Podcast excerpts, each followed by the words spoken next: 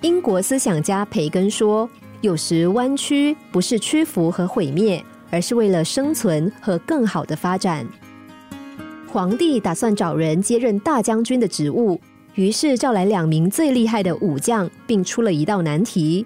他指着皇宫旁的悬崖说：“谁能够从底下爬上来，谁就能担任大将军。”于是他们来到悬崖下，那个悬崖非常高耸，寸草不生，遍布碎石。第一名武将利落的跃上悬崖，虽然往上登了几步，但马上就滑了下来。他不死心，更猛力的往上攀，但一脚踩空，整个人就滚了下来，摔得鼻青脸肿，好不狼狈。但这名武将丝毫没有退缩，他马上擦去嘴角的鲜血，又尝试了一次。但这次一摔，头撞到大石头，昏了过去，只能够靠随从七手八脚的将他抢救下来。第二名武将缓缓的往悬崖上爬，但也步履蹒跚，几次差点就要摔下来。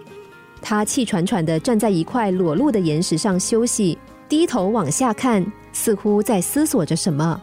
接着，他竟然爬下悬崖，拍拍身上的尘土，头也不回的走了。旁观的人都很讶异，议论纷纷，不知道他为什么这么快就放弃了挑战。只有皇帝静默不语。最后，皇帝带着众人回到了建在悬崖上的皇宫里。过了一会儿，只见第二名武将哼着小曲，轻轻松松的返回了皇宫。皇帝问这名武将说：“你刚刚去了哪里？”武将说：“我刚刚立在悬崖上，看到底下有一条蜿蜒的小溪。”恰好是从皇宫的方向流下，于是我就沿着溪谷一路走了上来，没有花什么力气。围观的文武百官都准备看好戏，认为皇帝一定会重重的惩罚这名武将。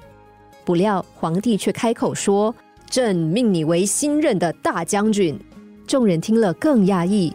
皇帝接着说：“朕只说从底下爬上来，却没有指定方式啊。”遇到困难的时候，低头看就能够发现另一条往上爬的道路，能前进也能后退，才是理想的大将军人选。我们时常野心勃勃，无论是为了自己的理想和目标，还是为了求名追利，奋勇向前。但无论耗费了多少力气，却依然原地踏步，甚至摔得鼻青脸肿。让自己心力交瘁，陷入痛苦的深渊，从而不免感叹努力和收获不成比例。但其实，光是有勇气、有干劲，不代表能够成功。我们更需要的是能屈能伸的本事。遇到困难时，学会低头看，你将会看到另一条道路；遇到考验时，学会绕条远路，你将会发现。